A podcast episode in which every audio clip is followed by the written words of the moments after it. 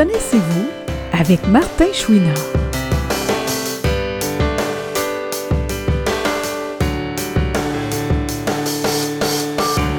Aujourd'hui, Martin discute avec un homme qui s'implique depuis déjà longtemps dans le milieu des non-voyants, Jean-Michel Bernier.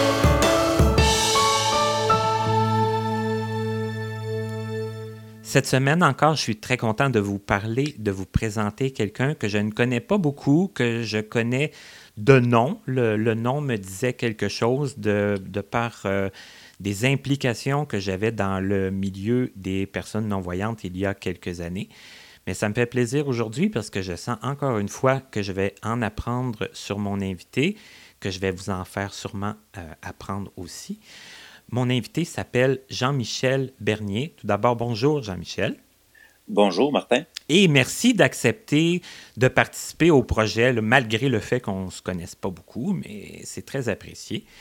Ça fait plaisir. Et euh, comme je le fais à chaque... Euh, ben, le but, c'est de faire un, parcours, euh, le tour de, ton parcours, de faire un portrait un peu de, de mm-hmm. toi. Et si tu es d'accord, j'aimerais ça qu'on commence un petit peu par le début. Si tu veux bien nous dire euh, environ vers quelle année tu es né et à quel endroit. Mm-hmm.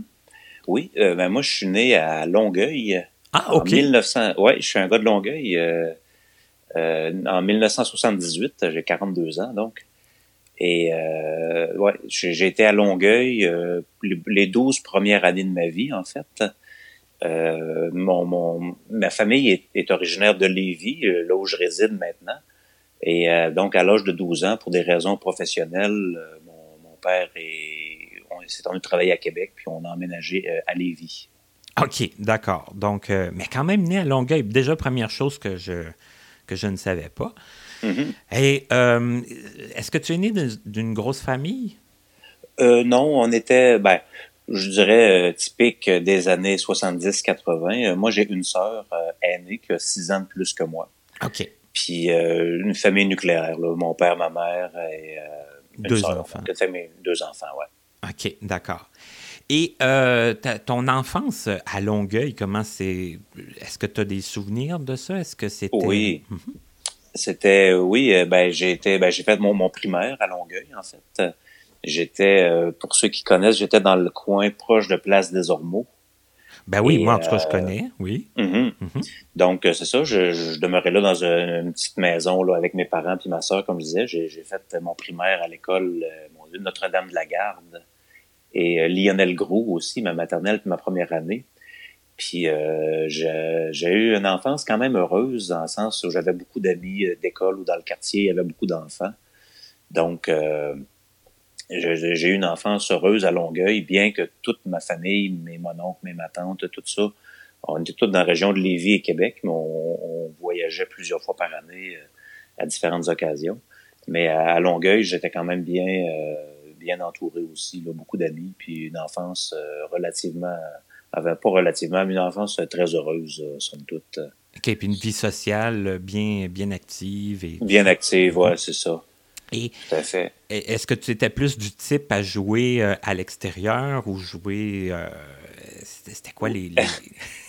oui, oui, effectivement, beaucoup. Ben, comme je dis, il y avait beaucoup d'enfants. Fait il y avait euh, un, rond-point de rue en cul-de-sac où tous les jeunes se ramassaient pour jouer à, des guerres de fusil à l'eau ou à cachette ou n'importe quoi ou au ballon chasseur. Donc, étonnamment, parce que je suis pas quelqu'un de très, très sportif. Euh, mais à, cette époque-là, disons qu'on se dépensait beaucoup. Si je compare à, des enfants, à, mes propres enfants qui sont beaucoup plus euh, devant, euh, devant des tablettes. Les écrans et tout ça. Les écrans, ouais, c'est mm-hmm. ça. Mm-hmm. Fait que j'étais, oui, j'étais quand même jusqu'à jusqu'à ce que je déménage à Lévis, en fait, je dirais. Là, en arrivant à Lévis, ben, ben j'ai perdu beaucoup d'amis, évidemment. Là. Donc là, je me suis refait une, vie sociale, mais peut-être un peu moins, euh, peut-être un, je dirais pas moins d'amis, mais bon, j'étais un peu plus vieux, on jouait un peu moins d'heures, tout ça. Donc, et, c'était à 12 euh, ans, hein? Tu disais que tu euh, étais parti à Lévis? Oui, 12 ans, 12 ans, 12 ans et demi, oui. Est-ce que ça a été un choc? Est-ce que c'était pour toi un, drame ou... Pas tant que ça. Effectivement, c'était quand même à 250 km, ça, ça l'aurait pu. Pour ma sœur, qui était plus vieille que moi, qui était plus dans elle, dans l'adolescence, qui, elle, euh, quittait sa gang de chums puis tout ça. Mais moi, euh, on dirait que j'arrivais à Lévis, dans une ville que je connaissais déjà, où j'avais déjà quelques amis, certains cousins, cousines de mon âge aussi, avec qui je m'entendais bien. Fait que j'ai pas pris ça, euh, ça n'a pas été un, gros... Euh, un gros choc dans ma vie, malgré tout, là, je dirais.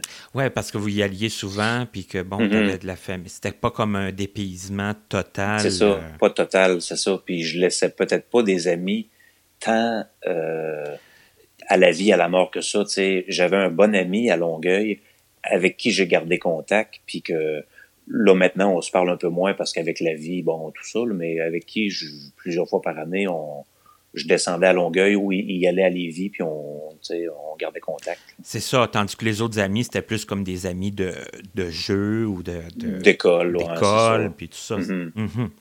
Et puis à l'école, comment, comment ça se passait? Est-ce que tu étais quelqu'un qui aimait ça, l'école? Est-ce que tu aimais apprendre? Est-ce que... Euh, c'était quoi les matières préférées? J'étais j'étais pas très, très... Euh, je dirais pas que j'étais pas bon à l'école, mais j'aimais pas ça vraiment le côté pédagogique puis magistral d'écouter le professeur. Ce qui fait que je dirais que les matières que, que j'aimais le plus, c'était en général euh, les cours de... Ben à l'époque, il n'y avait pas d'éthique et culture religieuse, mais c'était... Moi, j'avais de la catéchèse ou euh, de la morale ou euh, la science humaine, ces choses-là.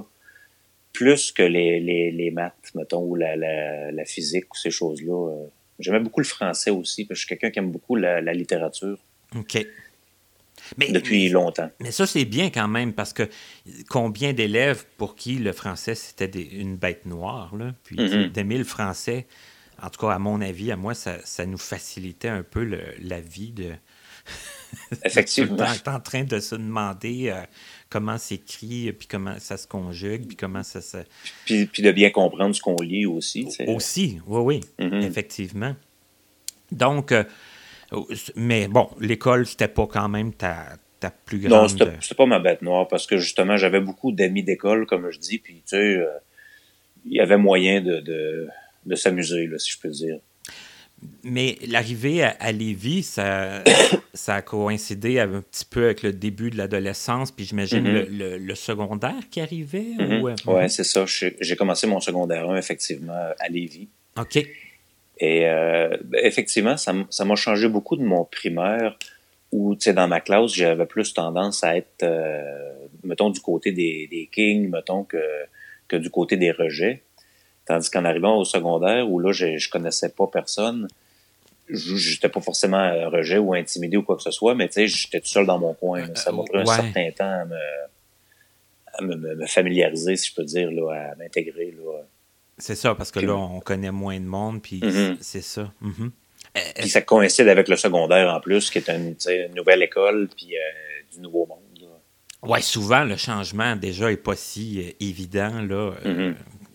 ne serait-ce que de changer d'école, même dans la même ville. et est-ce que, est que le, l'apprentissage, ça s'est quand même bien fait? Est-ce que ça, ben, je veux dire, en, général, le... En général, oui. J'ai toujours, tu sais, ça, ça a toujours bien été. J'ai euh, fait mon secondaire euh, low profile. tu sais, j'avais j'avais des bonnes notes, mais souvent fallait que fallait que j'étudie avant les examens parce que j'écoutais pas tant les cours que ça. Fait que si j'étudiais pas, euh, si je me, me, forçais pas un peu, j'avais de la difficulté. Mais tu sais, ça, mon parcours a été pas mal pas mal sans histoire euh, au niveau du secondaire. C'est sûr qu'à l'adolescence, euh, on, on, fait le party un peu plus, tout ça, mais euh, ça bien, ça s'est bien passé. Toujours pas de sport, toujours pas d'activité. pas bien, ben non, ça s'est empiré en arrivant au secondaire, je pense, parce que peut-être justement vu que je connaissais moins de monde, moins, tu sais, puis je n'étais pas porté tant que ça vers les sports d'équipe. Puis euh, non, c'est ça. J'étais plus, euh, j'étais plus quelqu'un qui allait beaucoup à la bibliothèque. OK, quand même. Ben oui. Mm-hmm. C'était quelque chose que, que, plusieurs fois par semaine. Un, grand lecteur de bande dessinée euh, à l'époque, mais aussi de, de, romans puis de toutes sortes, toutes sortes de types de livres. J'étais intéressé à beaucoup de choses à ce niveau-là. Et est-ce que euh, euh, pendant le secondaire, à un moment donné, on commence à penser à ce qu'on veut faire dans, dans la vie? Est-ce que tu com commençais à avoir une idée de, de ça, quoi faire après le, secondaire? Euh? Oui, j'étais. Ben c'est sûr qu'à 14-15 ans, je commençais à y penser un peu. je, je, je, je m'orientais vers des, mettons, des trucs plus en lien avec les, les sciences humaines, l'enseignement la psychologie, euh, des choses comme ça. Euh, puis surtout que, bon, quand euh, au niveau de quand j'étais au secondaire, c'est à ce moment-là que, que j'ai perdu la vision. Parce que là, les gens à la maison, vous aurez compris que notre invité n'avait pas de, de problème de, de, vision à la naissance. Effectivement, j'avais oublié de le mentionner. Non, non, mais j'ai fait un petit mm-hmm. peu exprès pour qu'on mm-hmm. pour pas le oui, mentionner. Non, ça, Effectivement, ben, ça m'a changé beaucoup de, contexte de vie à ce moment-là, c'est sûr. Moi, j'ai perdu la, vue, j'avais 16 ans. Euh, c'est suite, euh, c'est suite à un accident que, j'ai subi à Lévis. Euh, c'est quand même un gros accident. À, l'époque où justement je disais que à l'adolescence j'étais un peu plus dans des modes de faire le party puis des affaires comme ça. Ben lors d'un de ces parties là justement où on se lançait des défis ou quoi que ce soit, on faisait, des feux sur le bord du fleuve, puis il y avait une voie de chemin de fer qui passait là. Puis on, tu se lançait des défis, puis on était allé jouer devant le train. Puis euh, moi, je me suis tassé avant que le train passe, mais j'étais pas suffisamment loin, ou j'étais comme pris dans le souffle du train. C'est un peu ce qu'on m'a raconté qui avait été aspiré, parce que moi, je me rappelle pas vraiment de l'accident à cause à cause du choc, parce que le train m'a percuté, donc. Puis c'est ça qui a entraîné euh, différentes blessures, dont, dont, une au niveau de, des nerfs optiques. C'est ça qui a entraîné la, la perte visuelle finalement. C'est encore une fois un incident, un accident très bête euh, qui, qui, qui, est arrivé à, à l'adolescence pendant que, mm-hmm. comme tu dis, on fait des défis, on fait, on veut se montrer, euh, tu sais, brave. Hein, dans, brave, ouais, c'est ça. Puis que ça a des conséquences vraiment fâcheuse. Vraiment fâcheuse, oui, parce que c'est sûr que suite à ça, euh, je suis déjà bien chanceux de, de pouvoir en parler aujourd'hui parce que j'ai failli, euh, j'ai failli y rester. Puis euh, suite à cet accident-là, ben j'ai été très très longtemps à l'hôpital à, faire de la physiothérapie, puis toutes sortes de, de traitements pour me remettre. J'ai fait un peu de coma suite au choc. Fait que, il y a eu après ça tout un une réadaptation aussi, je dirais, euh, mettons, cérébrale un peu, de, de, de, se remettre de cet esprit de, du choc, puis d'être capable de, de, repenser correctement, puis de remarcher. En tout cas, ça a été un... J'ai été presque, presque un an hospitalisé là, en centre de réadaptation à l'IRDPQ puis à l'hôpital. Et quand même, hein? c'est long. C'est assez long, oui, ça a été, ça a été assez long. J'ai eu des bons traitements, par contre, euh, ça, je peux dire que, tu sais, ça c'est, je, peux pas dire comment ça serait aujourd'hui, mais euh, ça s'est produit en 1995, euh, cet accident-là, avant un certain nombre de virages ambulatoires que tout le monde a, subi, a subi qui a euh, affaibli, je pense, un peu notre système de santé. Moi, je, c'est, c'est, c'est bête, c'est plate à dire, mais je pense que je suis passé dans le bon temps. Euh, ouais, dans, dans... Ben, si je peux me permettre. Ben, non, mais il faut dire, les systèmes de santé, on en a mm-hmm. recours quand on, quand on est malade. Hein? Ça fait que Effectivement. forcément, euh, sinon, euh, on y va pas. mm-hmm. Non, tout à fait. Tout à fait. Puis il faut tout le temps voir le côté, le côté positif de la, de la chose. Là. Mm-hmm. C'est sûr que c'est vrai, c'est vrai qu'après, euh, ben, en tout cas, dans, dans les années où on est en ce moment, ce serait mm-hmm. peut-être moins intéressant d'être euh, hospitalisé euh, à long terme et, et tout. Oui, me, me semble-t-il. Puis tout le, processus de réadaptation euh, qui s'en est suivi, où je, je disais, bon, j'ai fait de la physiothérapie, toutes ces affaires-là.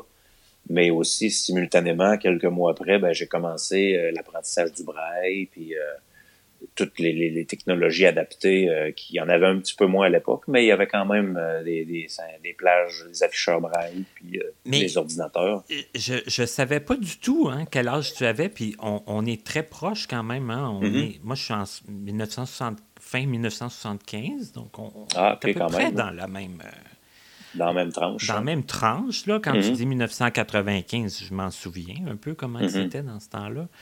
Puis effectivement, la technologie, euh, c'était quand même, euh, ça, c'était pas mal intéressant déjà. Ça, ça débutait, ouais. Mhm, mhm.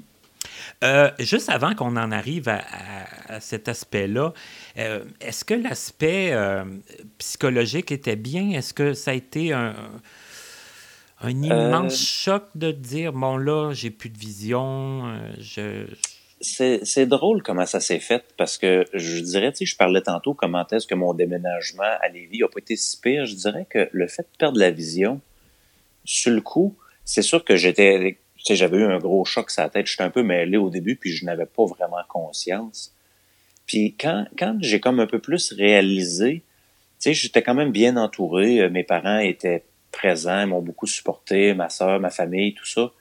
Fait que, puis même, même les amis que j'avais, sais, je, je me sentais, euh, je me sentais pas euh, seul.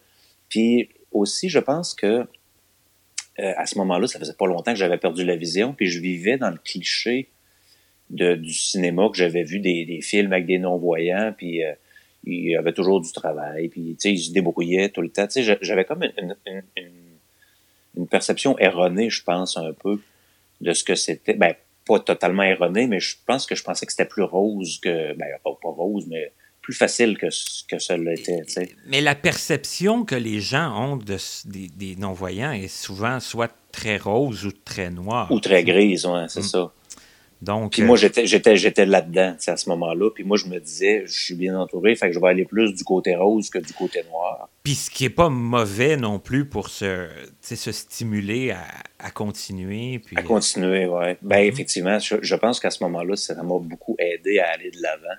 Puis justement, à traverser cette épreuve-là, qui était quand même une grosse épreuve. à cet âge-là, euh, là, à 16 ans quand même. Aussi, c'est ça. Mhm. Puis euh, parce que je dirais que la, la, la, la prise de conscience du handicap visuel dans ma vie, ça s'est fait euh, vraiment très, très progressivement. Euh, au, au fil des années, je pense, où j'ai été confronté peut-être à différents obstacles que, que, que j'ai que j'ai pu surmonter peut-être, mais qui m'ont quand même euh, affiché en pleine face que là, je suis un non-voyant, puis je, suis- je suis comme dans un autre, euh, un autre clic, là, tu sais. Ouais, hein, c'est comme un autre statut, là. C'est comme un C'est autre. ça, exact. hein. C'est, ouais. Mhm. Euh, ben, mais là, quand l'accident est arrivé, puis le, bon, euh, euh, t'avais-tu fini le secondaire ou sûrement pas? Je- non, j'avais j'avais pas terminé, j'étais en, en quatrième secondaire. OK. Et comment ça s'est. T'as, fini ton secondaire, j'imagine? Mhm. Mhm. Oui, ben ça a été tout, tout cet enjeu-là, justement, de reprendre. C'est là qu'on commence un peu à, la, à les comprendre. adaptations, puis tout ça. Ouais, c'est ça, Mhm. exactement. Fait que, ça a été, bon, j'ai fait de la, de la mobilité, tout ça. Tu sais, j'ai- fini ma réadaptation physique, l'apprentissage du braille, tout ça. Euh, puis, je suis allé en, en classe à Fondation Mira pour avoir mon premier chien guide aussi. À, ce- à ce moment-là, j'étais rendu à 17 ans. Puis, euh, donc, euh, excusez. Donc, tout le, le processus de réadaptation me conduisant à retourner à l'école, finalement. Euh, j'ai recommencé l'école, je venais d'avoir mes 18 ans, euh, avec mon chien guide, mon ordinateur portable, puis tout ça. Puis mes, mes livres en braille que je traînais, parce qu'on n'avait pas encore trop de, de logiciels, il n'y avait pas encore Internet vraiment à ce moment-là. Euh, c'était moins miniaturisé que ce l'est aujourd'hui.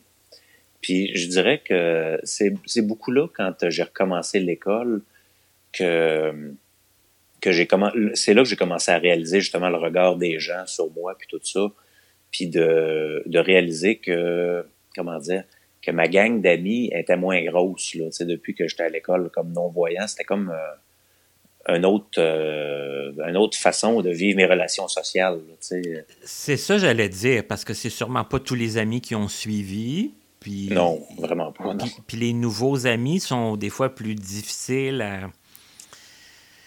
Ils- ils nous- ben, les gens nous approchent pas de la même façon, forcément. Mhm. Puis, euh, Mhm.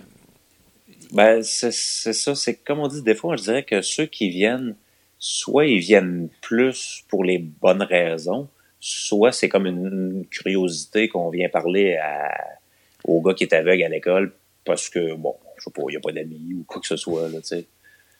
Ben, quoi que je l'ai jamais ressenti comme une, une certaine forme de pitié, là, mais tu sais, euh, c'est c'est dur à évaluer, je trouve. Et, comment tu as vécu ça? Est-ce que, toi, est-ce que tu... Euh, est-ce que tu allais un peu vers les autres? Est-ce que tu... Euh, comment ça s'est passé? J'allais un peu vers les autres, mais il y, avait quand même beaucoup de gens qui étaient bienveillants, je dirais, puis avec qui j'ai quand même entretenu des, des relations conviviales, que ça restait à l'école, mais c'était très bien à l'école, si je peux dire. Puis je me suis fait quelques autres amis. Euh, considérant aussi les, les certains que j'avais conservés d'après mon accident, tu sais, je les ai pas toutes perdus du jour au lendemain. Ça s'est comme, ça s'est comme éparpillé un peu, là, tu sais, euh, au fil des, des, mois, des années, là, je dirais. Mais comme à l'école, quand, admettons, c'était le temps de faire, je sais pas, des travaux d'équipe, des affaires comme ça, euh, ça allait? Tu avais des. Euh, ça allait bien, oui. Mm-hmm. J'étais capable d'aller vers les gens quand il fallait, ou il y avait des gens aussi, je pense, qui voyaient que, tu sais, il, est tout seul dans la classe, il ne voit pas vers qui aller. Ils disaient, hey, on est juste deux dans l'équipe, veux-tu venir avec nous? Puis de là aussi, ben, j'ai, j'ai développé certaines relations, certaines connaissances aussi, là, euh, au niveau de, de quand j'étais au secondaire encore. Puis avec les professeurs, tout ça, comme l'adaptation dans l'école, est-ce que ça, ça... Euh, ça l'a très bien été, mais euh, j'ai été très... Euh, je me rends compte que j'ai ouvert le chemin beaucoup parce que quand tous les professeurs, à peu de choses près, c'était la première fois, je pense, qu'ils enseignaient avec un élève avec des besoins, ben, en tout cas des besoins spéciaux, des besoins aussi spéciaux que les miens, mettons. Puis, euh, puis même quand j'ai poursuivi mes études, après, quand j'ai eu terminé mon secondaire, euh, j'ai poursuivi au, cégep où j'ai fait une technique en travail social. Puis même là aussi, euh, j'ai toujours eu beaucoup, beaucoup de collaboration, mais euh, j'ai eu beaucoup aussi d'éducation à faire là, parce que j'étais le premier là, dans beaucoup des cas. Fait que, mais mais il y avait, il y avait, il y avait une réelle ouverture là que, j'ai senti. Et aller euh, au cégep en travail social, ça, est-ce que est-ce que c'était comme quelque chose que tu avais envisagé? Parce que tu parlais plus comme d'enseignement puis tout ça? Mm-hmm. faire travail social, comment ça t'est euh, comment ça t'est venu? Ben, j'avouerais le travail social, c'est quelque chose qui m'intéressait, mais c'est pas quelque chose à quoi j'avais pensé, mettons, avant mon accident, forcément. Mais là, euh, tu sais, je, je, finissais, euh, je, mettons, je finissais mes, mes, mon secondaire 5, tout ça, puis je regardais les prérequis que ça prenait pour aller au cégep. Après ça, les, les prérequis que ça prenait pour aller au cégep, euh, mettons, en travail social à l'université ou en psychologie même, ça prenait des mathématiques assez, assez calées. Puis moi, les mathématiques en braille, déjà que les maths, c'était pas ma force, même quand je voyais. En braille, là. Ça demande bien du travail, hein, c'est mm-hmm. ça. Tu sais, fait que la la technique en travail social m'offrait la possibilité finalement de, de, de, faire ça sans maths. Fait que ben, il y avait des maths que ça me prenait au secondaire pour rentrer au cégep, mais tu sais, j'avais pas Ça pouvait être les maths de base de, de secondaire, là, puis c'était correct. C'est ça, exactement. Fait que j'étais allé un peu vers ça, par, par des intérêts quand même personnels, mais aussi il y avait, il y avait comme une fenêtre d'opportunité. là. Puis, euh, tu sais, j'ai peut-être eu cette chance-là dans ma malchance quand j'ai perdu la vision. Euh, moi, je m'orientais pas pour être euh, mécanicien, mettons, ou une job très manuel. J'étais pas manuel de base. Oui, c'est ça. Au moins, ça te, c'était pas comme un, non plus comme un. Ben, ben j'avais pas faire un U-turn total à faire. c'est ça. Dans tes projets futurs là, de, de travail. Exact, c'est ça. Mm-hmm. Et là, bon, là, tu as dit technique en travail social. J'ai pas le choix de te questionner un peu là-dessus parce que mm-hmm. j'en ai fait la moitié, moi aussi, de cette technique-là. Je ne l'ai pas complétée, mais j'en ai fait mm-hmm. quand même un, petit bout. Puis dans, en 97, ça fait que c'est bon, encore là, dans les. Euh, à peu près dans ces années-là. Hein. C'est ça, oui. Mm-hmm. Euh, ça s'est passé comment? Parce qu'il y a des stages là-dedans, il y a toutes sortes de choses. Est-ce que ça a été bien? Est-ce que. Euh, oui, ça a été bien, mais encore là. ça, puis ça va me permettre de peut-être de faire un lien plus tard quand on parlera d'accéder au marché du travail. D'accéder au marché du stage, tu sais, mon premier stage, ça a été assez facile de me placer, mais je me suis ramassé dans une place où il n'y avait pas grand-chose à me faire faire. Tu sais, fait que c'était comme facile pour eux de me prendre.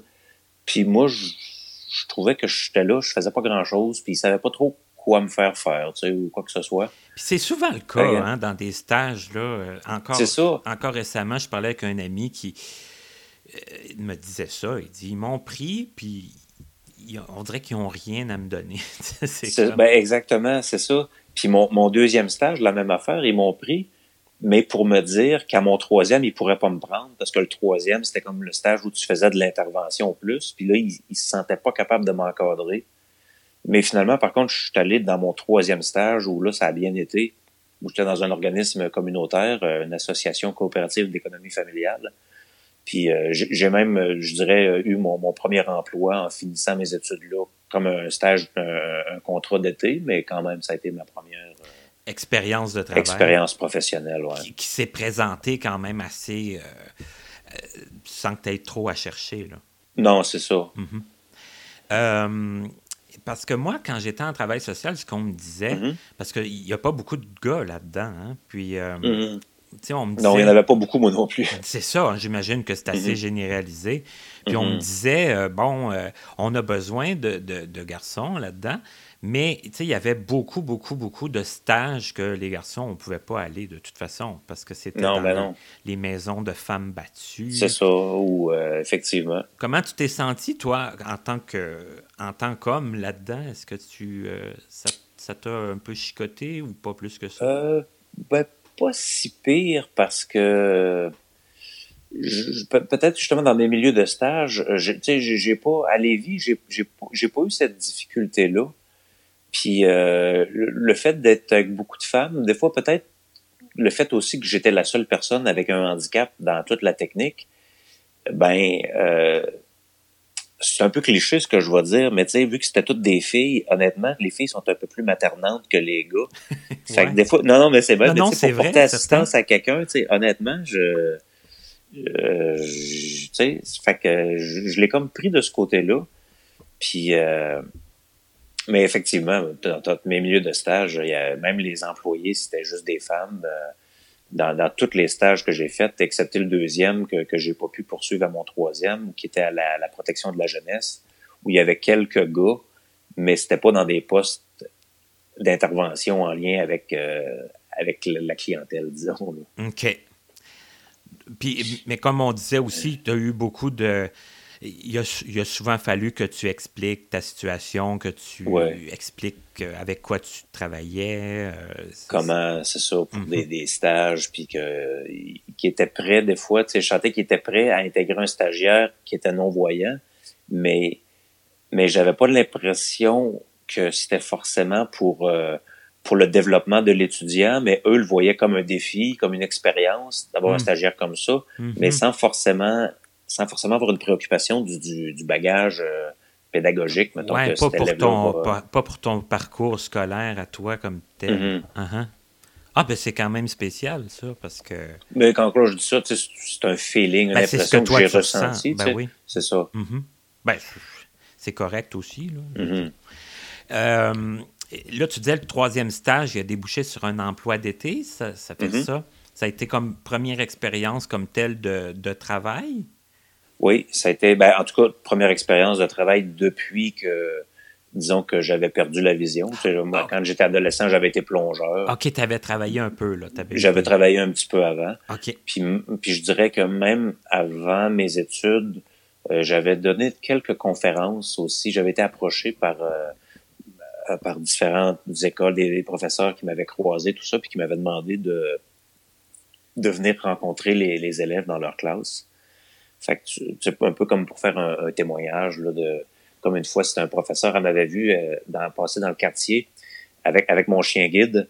Fait que j'étais allé donner une conférence sur les chiens Mira dans une école primaire. Fait que j'ai fait ça un peu à, travers ma, scolarité, même au, au, secondaire, au cégep. Euh, ou même dans ma vie professionnelle, je peux dire. Et, ça, c'est quelque chose que tu as aimé, ça? Tu aimais parler euh, en public, euh, les questions, parce que les questions, on sait des fois que ça peut être... Euh, ça vient de tout bas, de tout côté.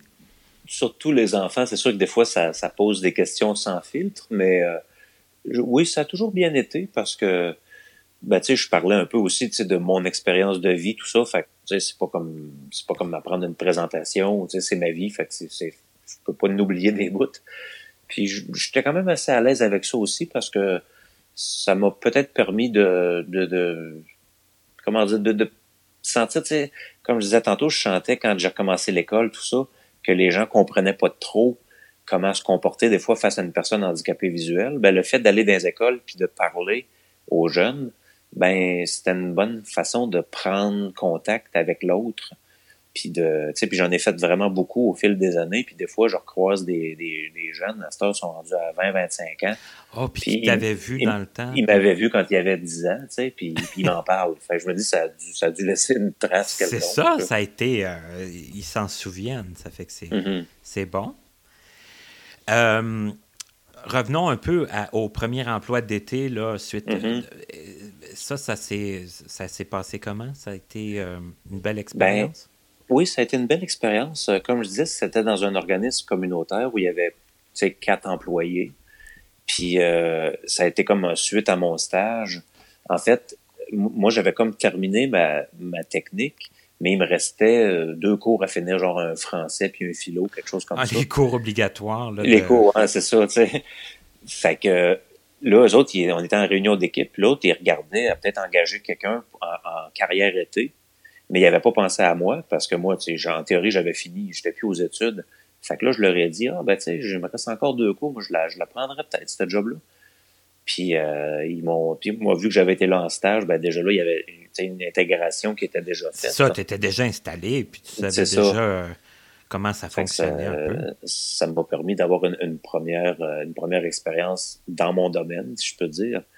Puis, puis ça coïncidait aussi ben, vers la fin de mes études. Euh, puis moi, entre-temps, j'avais, euh, j'étais, parce que quand j'étais au secondaire, je vivais encore chez mes parents quand j'avais 16-17 ans. Mais en cours de, en cours de, de, de cégep, mettons, ben, je suis parti en appartement. Avec, j'étais allé vivre avec, avec une fille. Puis, euh, fait que là, ben, là, j'arrivais à la fin de mes études, j'avais un job, tout ça, c'était bien, mais parce qu'après ça, ben, je, je voyais qu'il fallait que je m'en trouve une autre job parce que, à un moment donné, ben, j'ai plus de pré-bourse, puis il faut que, faut que je paye le loyer, là, si je peux dire. Fait que ça, ça, a été une autre prise de conscience que j'ai eue à ce moment-là. Je pensais que ça serait plus facile que ça, me trouver du travail dans un domaine comme le travail social pour une personne non-voyante. Je me disais, ben, tu sais, c'est pas comme, c'est pas comme si je voulais être chauffeur d'autobus, là, tu sais, je peux, tu sais, mais pour me rendre compte, finalement, c'est ça que c'était, somme toute, assez difficile parce que beaucoup, la plupart des jobs, ils demandent d'avoir une, voiture pour aller à domicile ou, même quand ils demandent pas des, exigences comme ça, ben, je pense que le, la, méconnaissance du handicap visuel, fait en sorte que beaucoup d'employeurs, finalement, ont, ont, euh, même pas accepté de me rencontrer. Ouais, ils veulent pas même euh, se donner mm-hmm. la peine d'évaluer et, c'est ça qui t'est arrivé? Ça a été long, ça a été compliqué avant de, trouver autre chose? Ben, ça n'a pas été si long que ça. Parce que quand, euh, quand j'ai eu mon emploi d'été, comme je disais, puis après ça, j'ai refait une session au cégep jusqu'en, disons, en décembre. Puis là, après ça, bon, j'avais fini mes études, j'avais plus de pré-bourse, plus rien. Mais euh, rapidement, je me suis trouvé un emploi parce que j'avais quelqu'un que je connaissais, euh, disons, dans, euh, cousin de la fesse gauche, là, euh, qui était dans une fondation à Québec qui s'appelle la Fondation Cécitas. C'est une fondation que, ouais, que, que, que tu connais peut-être. Ben, oui, ben, c'est parce que, en tout cas, une invitée que j'ai interrogée récemment m'en a parlé. Là, ça fait oui, c'est ça. Puis donc, eux, à, l'époque, ben, je, je, suis comme allé les rencontrer en leur disant, ben, bonjour, tu sais, moi, j'ai une technique en travail social, euh, je suis disposé à, à travailler, tout ça. Puis à ce moment-là, eux m'avaient comme donner un montant, euh, disons, forfaitaire pour aller faire une espèce de, de rapport, une analyse des, des différentes mesures d'aide à l'employabilité des personnes handicapées visuelles, ben, handicapées de manière générale, mais handicapées visuelles dans ce qui me concernait, comme des ressources comme euh, les centres locaux d'emploi, les, les CEMO, euh, la croisée, toutes les, les, les centres de main-d'œuvre comme ça. Fait que j'ai passé par ces ressources-là en essayant de me... Dans le fond, ma job, j'étais engagé par la Fondation Cestas pour essayer de me trouver du travail, dans le fond, puis pour euh, en faire un rapport. OK. Fait qu'après six mois, en passant par toutes ces ressources-là, euh, j'ai fait un beau rapport d'une quinzaine de pages, puis je m'étais pas trouvé de travail. Pour euh, force de constater peut-être que les ressources n'étaient pas tout à fait adaptées pour, en tout cas, à ce moment-là, je ne m'en suis pas trouvé. Fait que là, à partir de ce constat-là, ben, j'ai comme pu avoir un, autre contrat avec la Fondation Sistas où eux m'ont engagé pour comme agent de développement pour développer, euh, ben, essayer de mettre en place différentes ressources à l'attention des personnes handicapées visuelles, un peu pour euh, bon l'aide à l'employabilité ou pour différents besoins que, que, je pouvais cerner là, euh, en la matière. Donc j'ai travaillé j'ai travaillé pour cette fondation là encore un an de plus là, comme agent de développement où j'avais mis en place bon différentes activités des randonnées en vélo tandem. Euh, j'avais mis en place une, un service d'écoute téléphonique, des choses comme ça. Puis euh, c'est un peu euh, c'est un peu par le biais de, de cet emploi-là que j'ai été mis en contact aussi avec le, regroupement des personnes handicapées visuelles région 0312, l'organisme pour lequel je travaille depuis actuellement et depuis ce, depuis 2005. Euh, quand même, ça, fait, déjà un, certain temps. Puis, ça, euh, fait, oui, ça a fait 15 ans au mois d'octobre. OK. Et euh, c'est ça, donc, c'est ça, suite à. Bon, comme je dis, j'ai été mis en contact avec le, le, RPHV. Euh, c'est l'acronyme pour les fins de l'entrevue, le regroupement des personnes handicapées visuelles. Et donc, j'ai été un petit peu avant, en fait, pendant que j'étais sur la fondation, pour la fondation Cestas, j'avais été élu euh, secrétaire du conseil d'administration, mais un poste que j'ai occupé peut-être seulement deux mois, parce que quand il y a eu un offre d'emploi au regroupement, j'ai démissionné du conseil d'administration pour postuler sur l'emploi, puis je l'ai, je l'ai obtenu. OK. Et euh, c'est ça. Donc, j'avais été engagé euh, à l'époque comme agent de sensibilisation et responsable des plaintes individuelles. OK. Donc, euh, parce qu'il faut savoir, le, regroupement, le, RPHV, c'est un, bon, un organisme de défense collective de droits des personnes handicapées visuelles et de, et de services, un peu comme le, le RAM à Montréal et d'autres organismes là, dans la province. Et euh, donc, comme euh, bon responsable des plaintes individuelles, ben, j'assistais les personnes handicapées visuelles dans la défense euh, individuelle de leurs droits, dans le fond, s'ils avaient été discriminés pour différentes raisons, dans différentes circonstances. Et euh, comme agent de sensibilisation, ben, c'était d'organiser, c'est ça, des activités de sensibilisation euh, à l'attention de la population. Euh, un peu comme j'avais déjà fait par le passé, là, comme je disais que j'ai donné des conférences dans les écoles, ben, j'ai poursuivi ça aussi au RPHV, mais peut-être euh, avec une, une, clientèle un peu plus élargie, là, des futurs intervenants, dans des hôpitaux, dans des intervenants du réseau de la santé pour les sensibiliser à l'approche d'une clientèle handicapée visuelle. Oui, directement dans les mhm. fonctions qu'ils allaient avoir à, effectuer. peut-être exact, oui. Mhm. C'est ça. Et, les gens qui faisaient affaire euh, pour euh, de, la, discrimination, de, tout ça, est-ce qu'il y en avait beaucoup? Est-ce que ça... Euh, quand même, oui, quand même beaucoup. Euh, souvent, ben, des fois, c'est euh, des situations où, où euh, ça peut se régler en donnant de l'information ou en expliquant un peu mieux comment comment tricoter dans le réseau de la santé, mettons, pour finalement savoir par où aller. Fait que ça, ça réduit une plainte finalement parce que la personne, en sachant comment ça marche, ben ça, ça l'enlève un, motif de plainte. Ou, des fois, ça peut être vraiment des situations aussi où euh, j'ai vécu ça dans des, des organismes, mettons, euh, des, des, entreprises privées, des bingos, mettons, où on refusait une personne handicapée visuelle euh, à cause que à cause du braille. Je dis, voyons, il a, elle voulait amener ses cartes en, braille, puis il voulait pas. Puis il voulait pas. Moi, d'appeler là puis de dire, écoutez, pourquoi là ça, ça marche? Et de dire, ouais, mais c'est parce que nous, on lit pas le braille, fait qu'on peut pas savoir. Uh-huh. Fait que, des fois, juste en, avec un petit accommodement, en disant, OK, mais si cette personne-là arrive 15 minutes avant la partie, puis qu'elle vous dit c'est quoi qui est sur sa carte, puis vous le mettez au stylo à côté, ou, euh, tu sais, ou... Puis il y a des cartes que les deux dessus, là. Que les deux dessus, aussi. Exactement, mm-hmm. c'est ça. Fait qu'en expliquant, tu sais, des fois, des, des, des, façons comme ça, ça permettait de, de résoudre des situations de, de discrimination, mais qui relevait beaucoup aussi de l'incompréhension. Oui, puis de, de, les gens connaissaient pas ça. Mm-hmm. Mm-hmm. C'est ça. Alors que des fois, ça va être vraiment quelqu'un qui, que je sais pas, qui s'est fait euh, refuser euh, de louer un appartement parce qu'elle était non-voyante ou parce qu'elle avait un chien guide, mettons, des, ça peut être aussi des choses un peu plus, euh, un peu plus flagrantes comme ça aussi. Qui sont plus difficiles à, Mhm. faire changer le- la vie, là, de- du- admettons, d'un propriétaire qui, lui, dans sa tête, il a le droit de refuser. Puis bon. Ben, je dirais que la vie du propriétaire est assez facile à faire changer parce que tu y arrives avec la charte puis tu dis écoute, t'as pas le droit. ouais. Sauf, sauf que, tu sais, moi, j'ai-tu le goût de vivre dans un appartement où le propriétaire a essayé de, me flusher, tu sais? En même temps, tu sais, oui, j'ai le droit d'aller là, mais est-ce que c'est ce que je veux? C'est c'est Ouais, délicat un peu. Mhm. C'est un peu, c'est un peu touché, là, tu sais.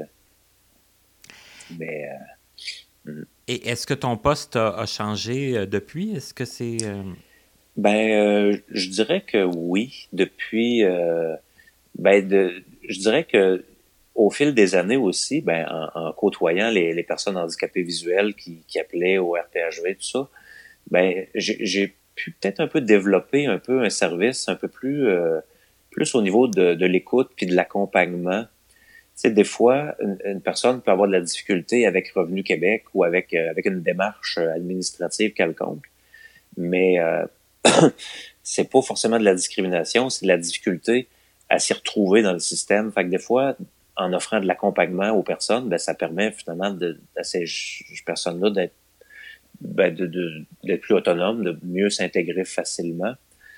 Donc, euh, euh, il y a cet aspect-là qui s'est développé beaucoup au fil des années. Puis euh, de- depuis 2010 aussi, ben j'ai euh, je suis directeur adjoint. J'ai j'ai comme monté de, de, de galon un peu. OK. Et euh, donc, euh, mais j'ai j'ai peut-être aussi pris plus des dossiers euh, dans défense collective de droit, mais je, je le faisais déjà avant. Mais là, euh, ben, ça, en changeant de statut, ben, être aussi présent sur les dossiers d'accessibilité, euh, des, des tables de concertation pour l'accessibilité municipale, euh, euh, l'accessibilité Internet. Je suis aussi administrateur euh, depuis 2008 du, euh, du ROP 03, le, le regroupement des organismes de personnes handicapées de la capitale nationale, euh, qui regroupe euh, 25 organismes couvrant tout l'ensemble des limitations motrices, sensorielles, tout ça, déficience intellectuelle aussi. OK. de- plusieurs handicaps, Mhm. tout handicap confondu. là. Tout handicap confondu, oui. OK. Et euh, je suis, d'ailleurs depuis 2012, je suis président du, du ROP 03. Et ça, est-ce que c'est difficile quand on ne voit pas nous-mêmes de se. ben, de- de- d'essayer de, comprendre un peu l- tout- les- tous les autres handicaps, euh, de, de se mettre un Mhm. peu à. Ben, je dirais que oui et non. Je dirais que co- collectivement, ça me semble assez difficile. Individuellement, moi personnellement, je pense que j'ai une bonne euh, compréhension de tout ça, mais c'est c'est là l'intérêt de travailler avec des organismes comme l'Europe qui, qui conjuguent plusieurs types de personnes avec différents types de besoins. Comme par exemple, euh, en 2011, je pense, en tout cas, le, le ministère des Transports avait comme questionné sur une norme pour concevoir les, les bateaux pavés, tu sais, les descentes de trottoirs. De trottoir, ben oui. C'est ça. Puis nous, on voulait émettre une position là-dessus qui était en faveur des personnes handicapées visuelles, mais j'avais organisé une concertation avec un organisme de personnes avec une déficience motrice pour essayer de dégager une position que, tu sais, pour pas dire quelque chose que les personnes en fauteuil roulant vont dire le contraire parce que eux, ça les dessert complètement. C'était d'essayer de trouver un, un compromis finalement. Qui allait, qui allait faciliter euh, tout le monde. Là, ou Tout le monde, c'est ça. Mhm. C'est intéressant quand même parce que, ben, est-ce que tu penses que quelqu'un qui a un handicap, peu importe quel, euh, Mhm. est plus facilement en mesure de se mettre dans la peau de, pour avoir étudié comme en travail social? Mhm. Est-ce que, Mhm. est-ce que les gens qui étudient en travail social vont euh, souvent vont dire bon ben moi j'ai vécu euh, ben, des situations difficiles. euh, Mhm.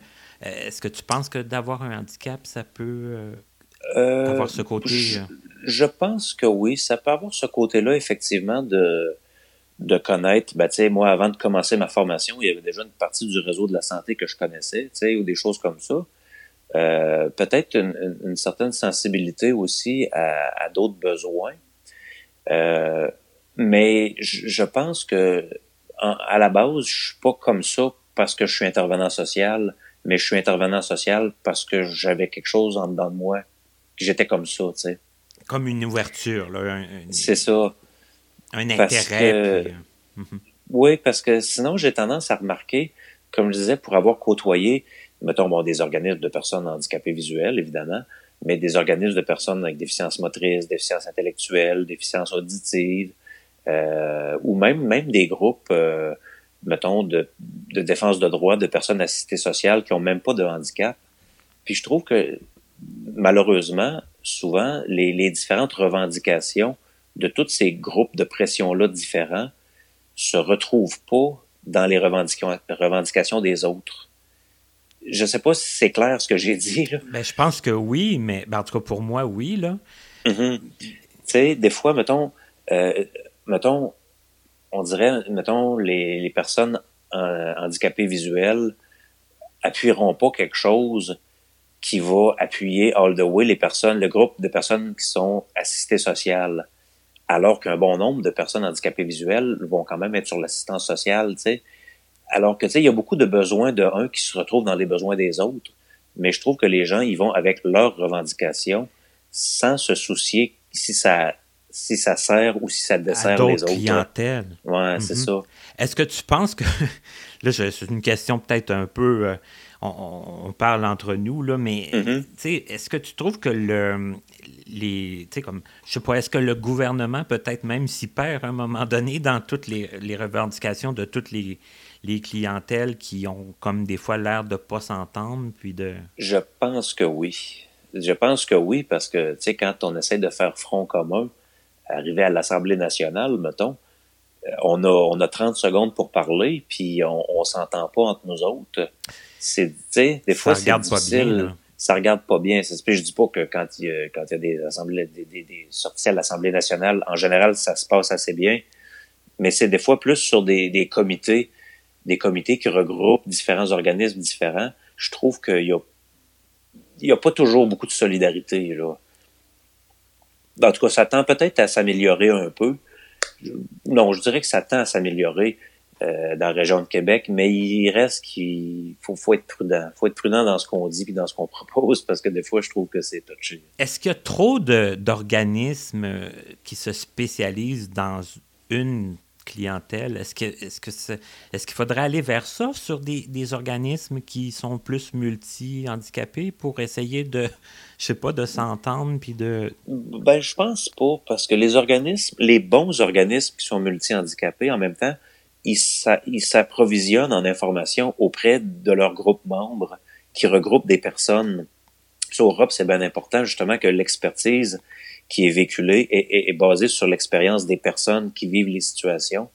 Fait que je pense que c'est important d'avoir cette diversité-là, mais c'est important aussi d'avoir un, médium qui canalise les propos de tout le monde, mais que ça soit euh, pas tout le monde en même temps, mais que ça soit quelqu'un qui soit capable un peu de, euh, je dirais pas de filtrer parce que ça serait, ça serait pas bien, mais de de prendre le bon de toutes ces positions-là, puis d'essayer d'en faire une voix, une voix commune. Est-ce que, est-ce que, comme monsieur, madame, tout le monde qui nous écoute, qui aura envie de s'impliquer, est-ce que euh, ça prend des gens qui, euh, je sais pas moi, qui ont un peu de gueule, là, puis qui n'ont pas peur de, justement, de, d'aller parler, d'aller dire qu'est-ce qu'ils ont besoin de. C'est, quoi, dans le fond, que effectivement, je, effectivement, je pense que ça prend des, des gens qui ont, euh, qui ont ben, on dit de la gueule, effectivement, mais euh, parce que des fois, quand nos interlocuteurs, des fois, ils connaissent tellement pas ça ou sont tellement euh, pris dans des conceptions erronées du handicap qu'il y a toute une, déconstruction de l'imagerie, de l'imaginaire, si je peux dire, de, des gens qu'on essaie de sensibiliser, d'informer. Fait que, ça prend des gens qui ont de la gueule, justement, qui ont pas peur de, de se prononcer, mais aussi ça prend des gens qui ont des solutions à proposer. Parce que, tu sais, d'arriver à quelque part puis de dire le site est, pas accessible à quelqu'un qui connaît pas trop l'accessibilité, il va dire, OK, comment ça qui est pas accessible? C'est ça, dites-moi. Il n'y a, y a, pas de texte. OK, mais comment je fais? C'est ça, dites-moi qu'est-ce qu'il faudrait faire? Donnez-moi des solutions. Puis, je trouve qu'en travaillant avec des personnes par le biais de différents comités où on va chercher cette expertise-là, puis des idées, des solutions, des fois des gens qu'ils savent comment faire, mais ils n'ont pas le discours informatique ou le côté technique pour bien expliquer ça, mais ils ont l'expérience de leur situation. Puis on essaie de, de, de s'abreuver de ça finalement pour essayer de voir c'est, quoi le problème, puis c'est quoi la comment qu'on fait pour surmonter euh, cette difficulté-là. Sais. En faisant des tests, euh, des fois des, des tests clientèle, mettons, tu sais, euh, comme je parlais tantôt, des bateaux pavés sur les trottoirs. Ben, j'ai organisé un petit groupe de 5-6 personnes, deux en fauteuil roulant, mettons, puis trois personnes utilisateurs de canne blanche, puis un utilisateur de chien guide, mettons puis on essaye une coupe d'intersection pour essayer de dégager une position. Et c'est quoi qui. Parce que là, on parle un peu plus euh, je, bon, des, des, côtés un peu euh, plus. Euh, ben, pas difficiles, mais un peu problématiques. Là, la, la, question de qu'il faut tout le temps un peu comme revendiquer puis tout ça. Mm-hmm. Mais qu'est-ce qui te stimule, toi, le plus dans, dans ton travail, dans, parce que là, quand ça fait 15 ans quand, quand même Mhm. qu'on travaille au même endroit, Ouais. on doit quand même aimer ça. J'ai quand même quelque chose là. hein. oui, parce que j'espère. Oui, tout à fait. Ben, ce qui, ce qui me stimule beaucoup dans mon travail, il y a, il y a un côté que, tu sais, je parlais tantôt d'avoir mis en place un, un côté un peu plus intervention individualisée pour accompagner les personnes. Ça, c'est quelque chose qui me porte beaucoup, mais aussi euh, le fait, je pense, qu'au fil des années, ben, d'avoir établi des façons de travailler avec différents collègues, des organismes euh, avec qui on collabore, euh, des, des bonnes, des, des, même des contacts avec des intervenants du centre de réadaptation qui nous permettent des fois de d'aider une personne qui a des problèmes en réadaptation, de, de, de faire passer, ben, pas par un raccourci, mais sais, de, de, d'aider la personne à arriver à la bonne place. Euh, ça, c'est quelque chose que, que j'aime beaucoup parce que j'ai le sentiment que ça l'aide le monde. On, on a comme la, la, la certitude sur le champ là, que ça. Ouais, c'est ça. Mhm. Tu sais, que, que l'action, c'est comme action-réaction. Pas toujours, mais plus souvent, disons. Mhm. mais aussi euh, au niveau de, de même quand je parlais tantôt des, des conférences que je donnais dans différents milieux, ben ça aussi, je me suis comme développé euh, euh, un- une certaine toile d'araignée là-dedans au fil des années, ce qui fait que j'ai, tu sais, j'ai, plus vraiment besoin de de faire du démarchage. Les gens m'appellent, tu sais, pour euh, dans différents contextes, euh, au cégep, à l'université, dans des écoles euh, primaires, secondaires, ou euh, fait que ça, je, je trouve ça porteur aussi parce que je me dis, si on me rappelle depuis toutes ces années, ben c'est qu'eux, pensent que ça a un certain impact sur, euh, sur leurs étudiants, mettons, ou... Ben, c'est parce que s'ils t'appellent, oui. Puis en plus, comme tu Mhm. disais tantôt, il y en a qui se souviennent de toi euh, plusieurs années après. Ça fait. que- c'est ça, c'est ça, fait que ça, ça me donne l'impression que ça, que ça, ça fait une différence pour certaines personnes. Fait que ça, ça c'est quelque chose que j'aime beaucoup. Puis aussi, ben, le côté plus euh, au niveau collectif, de la défense de droits collectifs, ben, tu sais, de, de, de, de travailler différents dossiers, puis de, de savoir que éventuellement ça, ça permet de mettre des, des, des choses en place qui vont desservir d'autres personnes. Comme un exemple que je pourrais donner euh, dans, dans la dernière année euh, pour euh, les, les, euh, les patients des établissements du CHU de Québec, ben on, en, en partant d'une demande individuelle d'une personne qui avait besoin d'assistance pour des rendez-vous médicaux, on s'est rendu compte qu'il manquait de, il manquait d'aide dans les centres hospitaliers pour aider les personnes handicapées visuelles à s'orienter, tout ça. Fait que ça a permis de mettre en place un- un- une directive qui est à l'ensemble des établissements du CHU de Québec pour permettre aux personnes qui nécessitent de l'assistance d'avoir quelqu'un euh, à l'arrivée à l'hôpital, mettons, pour les aider dans leur déplacement puis dans les, différentes choses qu'ils ont à y faire. Donc, ça, c'est le fun quand euh, on travaille des dossiers collectivement, tout ça, puis à un moment donné, paf, on se rend compte qu'il y a quelque chose qui, est mis en place pour ça. Euh, on, on est vraiment très content de ça. on, on- on- on sent qu'on a les, les- les démarches, puis ce qu'on a euh, expliqué, demandé, puis tout ça, ça, fait un, un fruit. Ça, là. ça, l'a ça a porté fruit pour, pour les autres, c'est ça, pour les, Mhm. les gens qui suivent, puis que qu'il va y avoir des, des retombées positives. Là. J'ai comme l'impression qu'il y a moins peut-être de, de, routine, peut-être un peu dans. Peut-être moins de. Ben, effectivement, ben, au fil des années, euh, on dirait que les, les, besoins évoluent beaucoup. Puis aussi, ben, le, le fait d'être sur des aspects collectifs comme ça, ben, le, le, monde évolue tellement vite que ben, les, les, revendications, les besoins évoluent parallèlement aussi. Fait que ça, ça fait qu'on est toujours un peu en, en adaptation. En constante euh, mm-hmm. poursuite de, de toutes sortes de notamment ces temps-ci avec euh, toute la, la, question de la pandémie puis tout ça, euh, ça, ça, nous amène à nous réinventer euh, vraiment beaucoup. Là. J'aurais le goût de faire un petit retour en arrière, puis ça va peut-être nous amener à parler peut-être à, deux, trois petits sujets avant de, de terminer. Mm-hmm. euh, quand tu nous as dit euh, que, bon, quand tu es parti en appartement, on en a compris oui. que tu es parti quand même assez jeune de la mm-hmm. maison. Mm -hmm. Euh, tu as dit avec une fille aussi. J'imagine mm -hmm. que, bon, c'était une coloc ou une, une, fille. Une, une, une conjointe, oui. Une conjointe, OK. Une, fille voyante, une, personne? Oui. OK. Oui. sans rentrer dans trop de détails, là, bon, partir en appartement, premièrement, est-ce que pour toi, ça a été quelque chose de, gros? Est-ce que ça a été.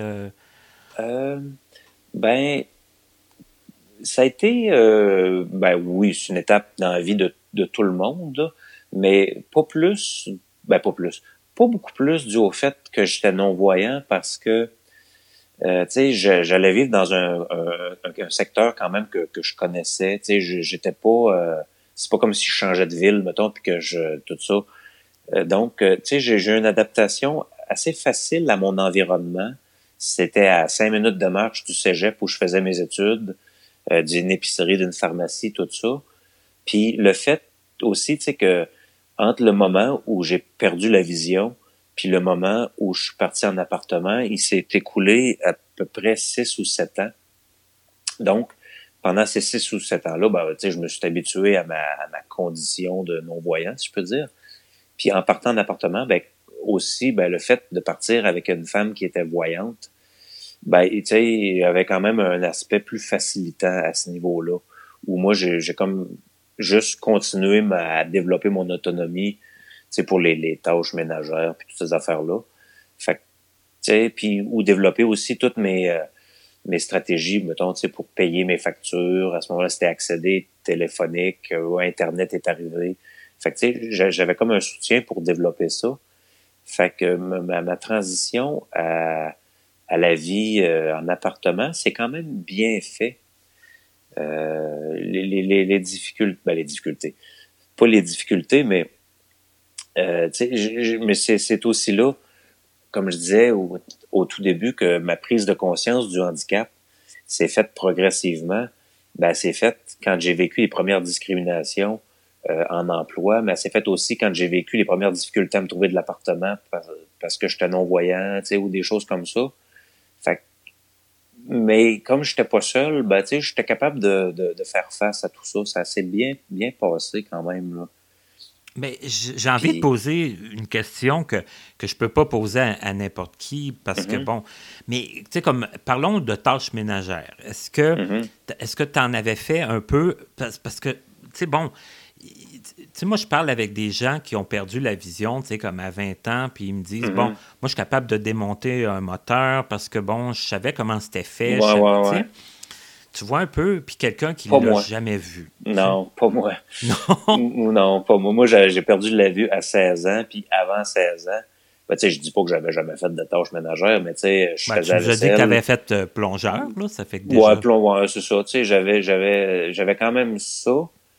Puis, euh, puis quand, euh, quand j'ai perdu la vision, ben on dirait que je, je, me suis comme forcé à essayer de développer cet aspect-là de moi. OK. Justement pour euh, le jour où je serai en appartement ou essayer de d'apprendre à cuisiner un peu avant d'être rendu en appartement. Je suis pas un grand cook, mais je me débrouille. Donc ça, ça m'a permis de, de mettre ça en place parce que quand je suis parti en appartement, celle avec qui je suis parti en appartement, ben, c'est également la mère de mes deux enfants. Puis je dirais que là, là, quand on arrive à changer des couches puis aller porter des enfants à garderie, là, là, là, on tombe dans l'adaptation, puis il faut que tu, tu, tu, trouves des façons, puis euh, tout ça. Parce que c'est, c'est vraiment un autre paire de manches, là. ça s'est bien fait, mais quand même, il faut, faut, faut, être, faut être tout là. Il faut, faut, faut, faire comme, le, le, le, comme les autres pères font, puis aider la conjointe, que ce soit pas toute la mère qui fasse. Puis... Qui fasse tout, c'est ça. Puis moi, comme à ce moment-là, ma conjointe avait un emploi, elle travaillait sur des chiffres. Fait que des fois, le matin, c'est moi qui me levais, puis qui, qui levait... Ben, à ce moment-là, j'avais rien qu'un enfant, mais tu sais, qui bon, donnait le biberon, tout ça, puis qui allait le porter à garderie. Fait qu'il a fallu que je trouve une garderie quand même pas trop loin de la maison, qui se faisait à pied. Puis moi, je mettais mon fils dans un porte-bébé ventral pour aller le porter à la garderie. Puis après ça, j'allais prendre l'autobus pour aller, euh, aller au travail. Donc, ça a été toutes sortes de petits trucs comme ça que j'ai pu mettre en place. Là. Mais que tu te sentais quand même, euh, comme quand tu partais avec ton enfant, là, je veux dire, euh, c'était, tu étais, à l'aise, tu étais bien, tu étais... Oui, oui ben tu sais, j'avais quand même pu mettre toutes mes, développer mon autonomie, tout ça avant. Puis tu sais, je, m'étais senti quand même supporté dans euh, dans, dans le, développement de ces capacités-là, mettons, si je peux dire.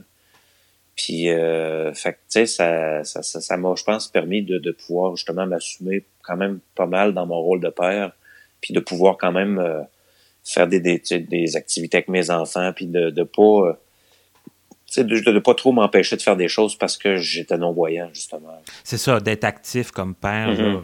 comme n'importe quel père. Mm-hmm. Mm-hmm. Et tu disais, tu as eu, euh, bon, euh, des fois des discriminations pour les, logements, puis tout ça. ça. a été quoi les autres? Est-ce qu'il y, a eu d'autres euh, difficultés un peu reliées à, ben, à ton handicap?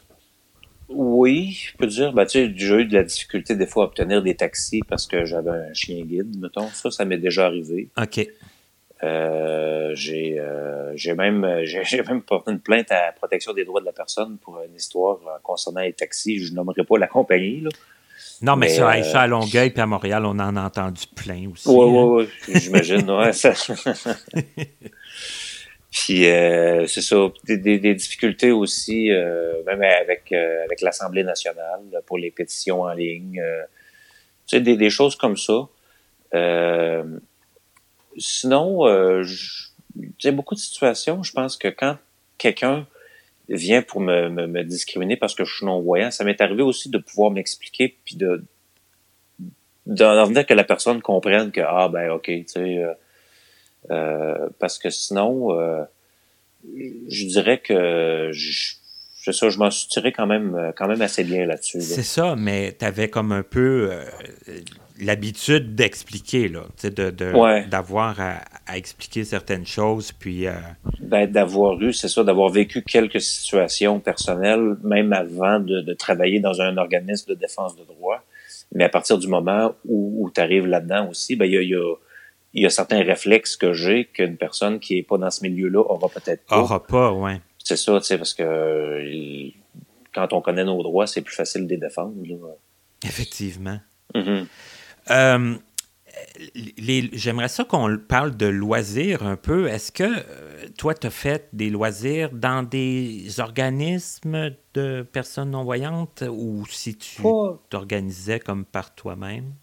Ben, je m'organisais plus par moi-même parce que moi, demeurant à Lévis, euh, des organismes spécialisés, mettons, en déficience visuelle, il n'y en a pas vraiment. Il n'y a pas d'organisme de loisirs. OK. Donc, euh, tu sais, j'avais, disons, mes quelques amis quand j'ai perdu la vision. Comme je dis, j'en ai perdu quelques-uns, j'en ai gardé. Je m'en suis fait d'autres au, secondaire, tout ça, euh, au cégep. Puis, j'ai toujours continué d'avoir des loisirs. Euh, tu sais, comme je disais tantôt, j'aimais beaucoup la lecture, euh, beaucoup le cinéma aussi. C'est euh, un, intérêt que j'ai gardé, même quand j'ai perdu la vision. Euh, tu sais, des spectacles, des choses comme ça.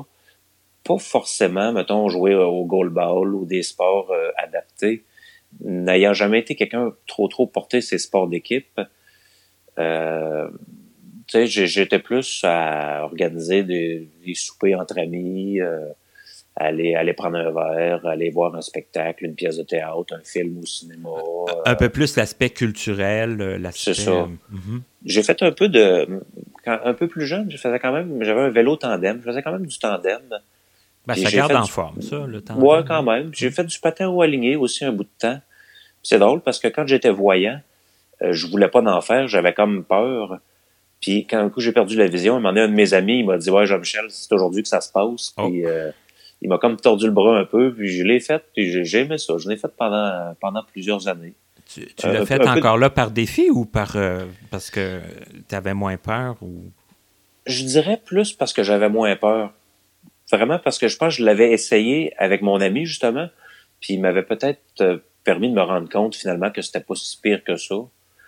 Puis euh, c'est avec euh, cet ami-là, entre autres, puis euh, euh, et d'autres que j'ai fait de la raquette, du ski de fond, des choses comme ça.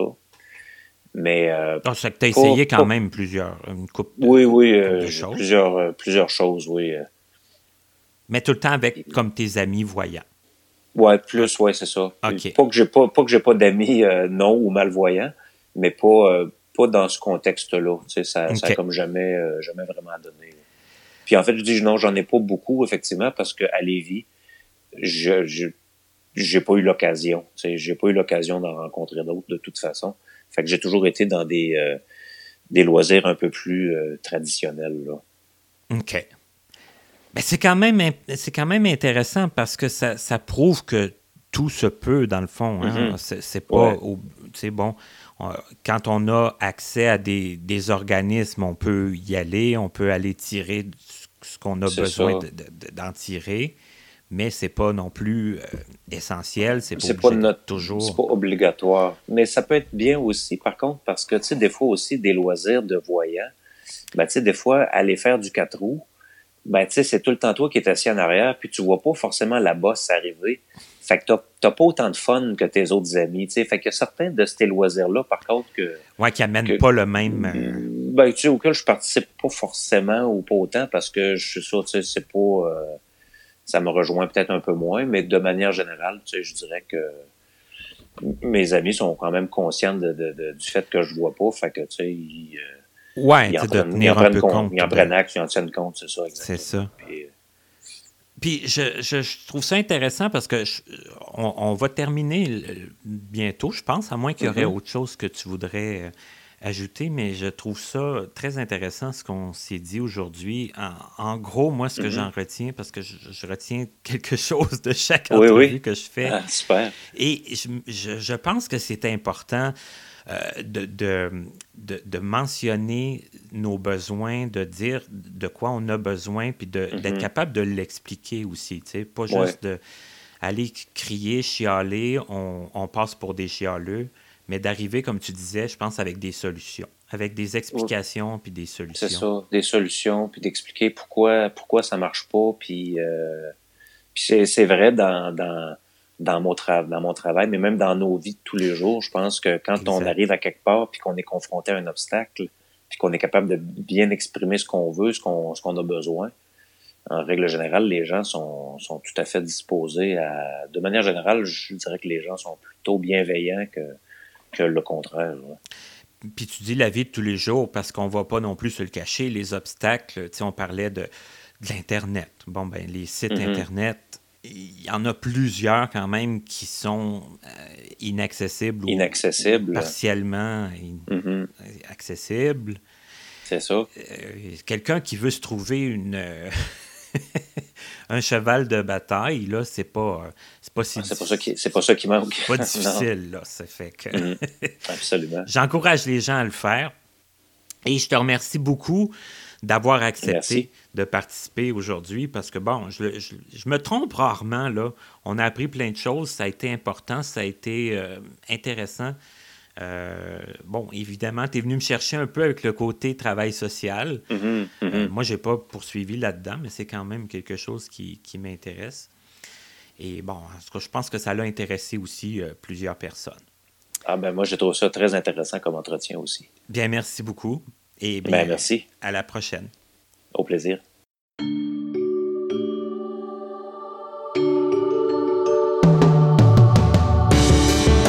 Vous venez d'écouter Connaissez-vous avec Martin Chouinard, collaborateur bénévole.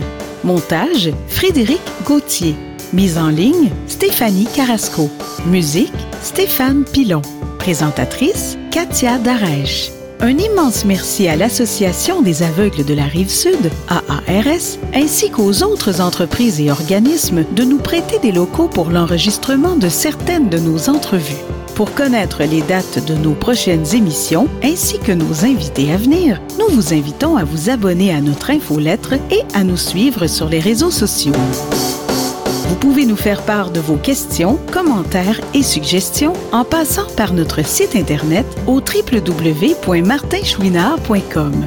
Avant de vous quitter, il est important de vous rappeler que les opinions émises par les invités entendus à cette émission leur appartiennent et ne reflètent pas nécessairement la pensée des collaborateurs de Connaissez-vous. À la prochaine!